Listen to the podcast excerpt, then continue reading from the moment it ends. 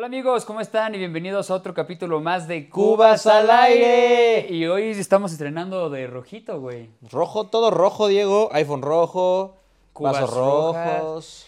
Sudadera roja, cojines rojos, todo rojo, cabrón. Qué felicidad. Y no me da más felicidad que el día de hoy, güey. Es el día de muertos. Bueno, Esta es, feliz y es triste, ¿no? Pues sí, creo que. A ver, yo como anécdota, güey, la verdad, mi, mi abuelo se murió el 2 de noviembre, güey. De hace 15 años, güey. Entonces. Y, y No, no te lo digo para que te pongas triste, güey. Solo se murió, güey. O sea. ya me estaba dando algo, cabrón. Oye, ¿ya has puesto ofrendas? Eh, yo no, mi familia sí ponía mucho más ofrendas. Pero, ¿tú sabes cuáles son los elementos que lleva una ofrenda? No, justamente es de lo que queremos hablar. Eh, en México tenemos esta tradición de poner una ofrenda para todas esas personas muertas, familiares que, que han fallecido. Entonces queremos abarcar un poco más este tema y saber qué es lo que lleva, para qué es realmente este tipo de este, esta tradición que hacemos nosotros. Entonces, Tronco, ilústranos, por favor. Como siempre uno tiene que estarlos ilustrando, así es que, Diego, los elementos imprescindibles para recibir a las ánimas son el agua, que es la fuente de vida que se ofrece a las ánimas para que mitiguen su sed después de su largo recorrido. Un paréntesis, ánimas, nos referimos como a los espíritus, ¿no? Almas. A las almas. Sí, con clase. Ah, La sal, que es un elemento de purificación que sirve para que el cuerpo no se corrompa. Velas y veladoras. Los antiguos mexicanos usaban rajas de ocote y en la actualidad se usa el crío en sus diferentes formas. Velas, veladoras o ceras. La, la flama que producen significa la luz, la fe y la esperanza. Copal e incienso. El copal era ofrecido por los indígenas a sus dioses ya que el incienso aún no se conocía. Este llegó con los españoles. Es el elemento que sublima la oración o alabanza. Qué interesante, güey. Yo nada más me acuerdo de los... o Las sea, flores. De de las flores y aparte los, lo- los de chocolate y azúcar. Ah, a ver, no hemos llegado ahí, pero Ah, ok, las flores son símbolo de la festividad por sus colores y estelas aromáticas. Adornan y aromatizan el lugar de la esencia del ánima, ¿no? Pero si ya tienes el incienso... Es como para hacerlo mucho más. ¿no? Sí, güey. Estás levantando ese aroma. Yo me acuerdo que en mi casa sí olía cabrón, güey, cuando hacían eso. ¿Ah, sí? Pero digo, mi mamá la pone ahorita ya mucho más chiquita. El petate, entre los múltiples usos del petate se encuentra el de la cama, mesa o mortaja. En este particular día funciona para que las ánimas descansen, así como de mantel para colocar los alimentos de la ofrenda. El pan, que es el ofrecimiento fraternal eh, de la iglesia, como el cuerpo de Cristo. Eh, y bueno, y algunos otros objetos que son para recordar a la gente. El retrato, la imagen de las, de las personas para que pues, puedan, no estén en el purgatorio eh, el mole, las calaveras de azúcar, medianas en alusión a la muerte que siempre está presente. Las calaveras chicas son dedicadas a la Santísima Trinidad y la grande al Padre Eterno. También se puede colocar un aguamanil, jabón y toalla por si el ánima se necesita lavar las manos después del largo viaje. Pero a ver, siendo muy honestos, tú llegaste a ver igual y con tus abuelos o alguna ofrenda, o con tu mamá cuando Sí. eras un niño. ¿Llegaste a agarrar algo de ahí? El chocolatito, el azúcar, unas rajas ahí servidas. El mole, ¿no? Ya todo, El todo mole, duro. ya con el pan, güey, remojado. Ya con el pan remojado. No, güey, la neta me daba cosa. O sea, ¿Ah, sí? como que yo no entendía el significado de la ofrenda, solo me decían como, ay, mira, pues pon algo que tú quieras ahí para que se vea. Listo. Fuera de eso, como que me daba miedo agarrarla. ¿Tú sí? Yo la verdad sí me llegué a comer varios chocolates, también algo de comida. A ver, recordemos, era un chico gordo en, en mi... En tus épocas mis de épocas puberto. de- sí, de puberto. Entonces, pues, güey, yo agarraba todo lo que se podía. Hasta la fecha. Güey, hay un dato interesante, muy cagado, en el cual dice que Pachuca se llevó un récord Guinness por una de las ofrendas más grandes a nivel global, güey. ¿Cómo 863 metros y 7 pisos que, pues, hacían alusión a los siete pecados capitales. Es un gran dato. Qué cabrón. ¿Tenemos imagen de eso? Sí, 100%. Se los dejamos aquí para que la puedan ver. Ve ese pedo, güey. Se ve... Se ve cabrón, güey. A ver, es un récord Guinness. ah, eso, sí, güey. Y Pachuca, güey. Cuna del mundo, güey. Mi familia es de. Pachuca, de Hidalgo. Para los que verdad. digan, no mamen, es que, güey, soy ahí, güey. Ahí tengo raíces, güey. No mames, qué cabrón. Y ahorita de lo que nos acabas de leer, o sea, es un poco cierto lo que dicen en, en la película de Disney, la... Que Pachuca es el. No, no, no, no. no, ¿cómo se llama la peli? Coco. La de Coco. Que pues según esto es para no olvidar a los familiares y que puedan... Tener su camino. Exactamente. Visitarnos, ¿no? Ida y vuelta. Es Porque como ya ves que como que ame- americanizan un poco No, de hecho, o sea, güey, estaría bueno tener como datos curiosos de Coco. Tal vez los podríamos dejar dentro de estos días.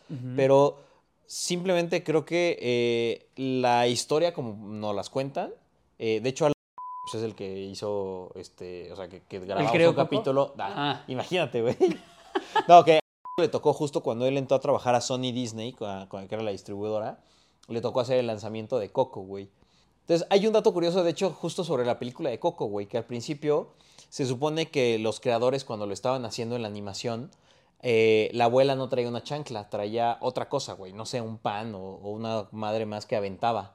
Y entonces, cuando hicieron como una primer, como estudio de mercado internamente aquí, el pietaje de la película que les pasaban, la gente votó porque pues hubiera una chancla, güey, como algo icónico. Entonces, sí, aunque estaba muy eh, americanizado tal vez, porque obviamente Disney estaba detrás de eso, los investigadores pasaron más de ocho meses aquí haciendo como una investigación mucho más profunda respecto a la película para poder tener más datos y poder ser mucho más cercana. Qué joya, güey. Qué interesante está ese pedo. Sí, muy cañón. ¿Cuándo es el Día de Muertos? Diego, el calendario festivo en México conmemora, como lo hace todo el mundo católico, la comunidad de los santos y los difuntos respectivamente los días 1 y 2 de noviembre de cada año, el Día de Muertos. 1 y 2 de noviembre. Eso es lo que dice aquí. Si estamos mal, corríjanos.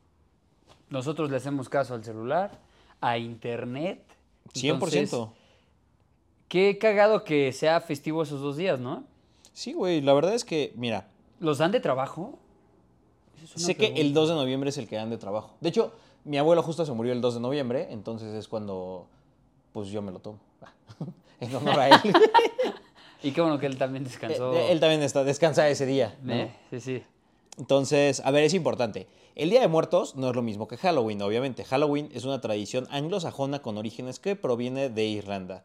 En Irlanda igual se celebraba el Samhain, el fin del verano, en donde se creía que los espíritus de los muertos salían a caminar entre los vivos. Entonces, eso asemeja como, pues de cierta forma, las tradiciones que nosotros teníamos aquí hacia el vínculo entre el mundo pues, físico y el más allá. A mucha gente le confundía ese pedo de, de Halloween y el Día de Muertos. Obviamente aquí A mí, en a mí de México, ¿no? chiquito, güey. Cuando estaba muy también. chiquito, o sea, mi escuela era, era eh, pues bueno, te- pues, eh, tenía, sí, vivía desde el privilegio. Ah, No, no, este, pero era, era una escuela eh, que, pues, que te enseñaban como inglés y yo no identificaba muy bien cuándo era Halloween y cuándo era el Día de Muertos. Para mí era como lo mismo y simplemente la escuela como que lo transformaba. Cuando estaba muy chiquito, obviamente. Y es súper confuso. Qué interesante que sea irlandés. No sabía que... Sí, sí, sí, que Halloween es así. Yo, yo hubiera pensado que era 100% de Estados Unidos. Yo igual. Eh, mira, otra de los datos curiosos es la calavera Catrina o calavera garbancera, que hoy en día es asociada con el Día de Muertos, fue creada por el caricaturista mexicano José Guadalupe Posada entre 1910 y 1913. La Catrina es una representación satírica de los indígenas ricos que creían ser mejor que los indígenas pobres. La palabra garbancera era un sobrenombre para personas que negaban sus orígenes indígenas e imitaban los estilos europeos. Qué interesante. He tenido muchas ganas de tatuarme una Catrina. No mames. Sí, se ven súper chingonas. 100%, güey. Hay, hay, de hecho, este, una empresa que hace, en general, como muchos de los personajes de, pues, o sea, como del día a día, las caricaturas, los Minions, los Power Rangers, los no sé quién, los hace como si fueran como calaveras, güey. O Se llama Calaveritas la, la empresa y tiene diseños muy chingones, tiene playeras y todo. Y sacó una nueva línea de Catrinas, güey.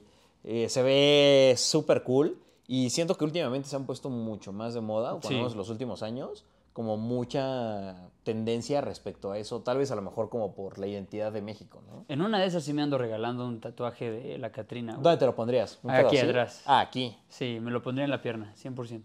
Es que aquí ya no... eh, Bueno, es quiero hacerme todo como japonés. Se vería muy cagado una Catrina arriba, güey, del, Del perro fu, güey. del perro fu o de, ¿cómo se llama la otra madre que tienes? Ah, de la pagoda. Ah, la pagoda. Se vería cabrón una Catrina ahí chiquita, güey. Ay, sí, güey. Pues bueno, señores, vamos a ir a tatuarnos. No, es. Oye, ¿sabes también que está súper chido? El pan de muerto. Uy, güey. Pero hay un conflicto muy cabrón, güey. ¿Por qué sacan el pan de muerto en verano, güey? Cabrón, ya está desde septiembre o octubre el pan de muerto. Sí, Yo no, estoy es impresionado real, con eso, güey. Es real. Yo la otra vez lo vi en Superama. A Superama le encanta adelantar el pedo. De hecho, ahorita creo que ya hay cosas de Navidad. Ay, güey, ya hay cosas de Navidad igual desde verano. Ya hay cosas de septiembre del 2023. Sí, güey, no mames. No, pero sí, eh, buen pedo en verano ya empiezan a poner el pan de muerto y es como, güey, tranquilo, aguanta el pedo. Sácalo a finales de septiembre, ¿no? Antes estaba chingón justo que llegara como ese momento en el que podías comer el pan de muerto solamente en esta época, güey. Exacto. Ahorita ya están adelantando, todo, todo lo avientan así de, ah, ya, que lo compren de una vez. Sí, güey, rosca de reyes, chinga su madre. Vas ahorita y la encuentras. Uf, pero qué rico. Uy, El pan de muerto no es, o sea, no es como gran ciencia, ¿no? No es como una rosca. A ver, no vas a hacer pan de muerto, güey, si esa es la No, pregunta. no, no, no. Me refiero a que no hay como una rellena con crema pastelera. Ah, sí hay unos cabrones, güey. Sí hay cabrones. De hecho, justo Superama, según yo... Vives bien cabrón del privilegio, güey. Güey, 100% privilegio, güey.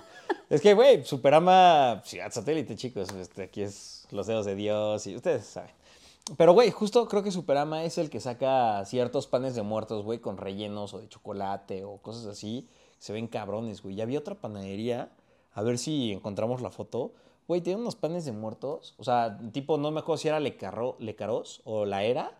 Pero uno de ellos tenía unos panes de muertos increíbles, güey. Increíbles. No mames, amigos, por favor, si saben de en dónde podemos conseguir estas delicias o que nos recomienden uno, nos encantaría probarlo. Definitivamente me encantan todas esas madres con chocolate abuelita. ¿Siguen haciendo chocolate güey. abuelita? o- Eh, sí, sí, sí, sí.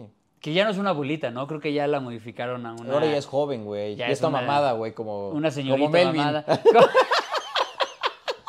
como la chava que ponían en la Segunda Guerra Mundial. Sí, güey, con su... Estaría cabrón, güey, que ya Sí. chocolate abuelita fuera así, güey. Güey, lo están modificando todo, todo, todo. No solo chocolate abuelita.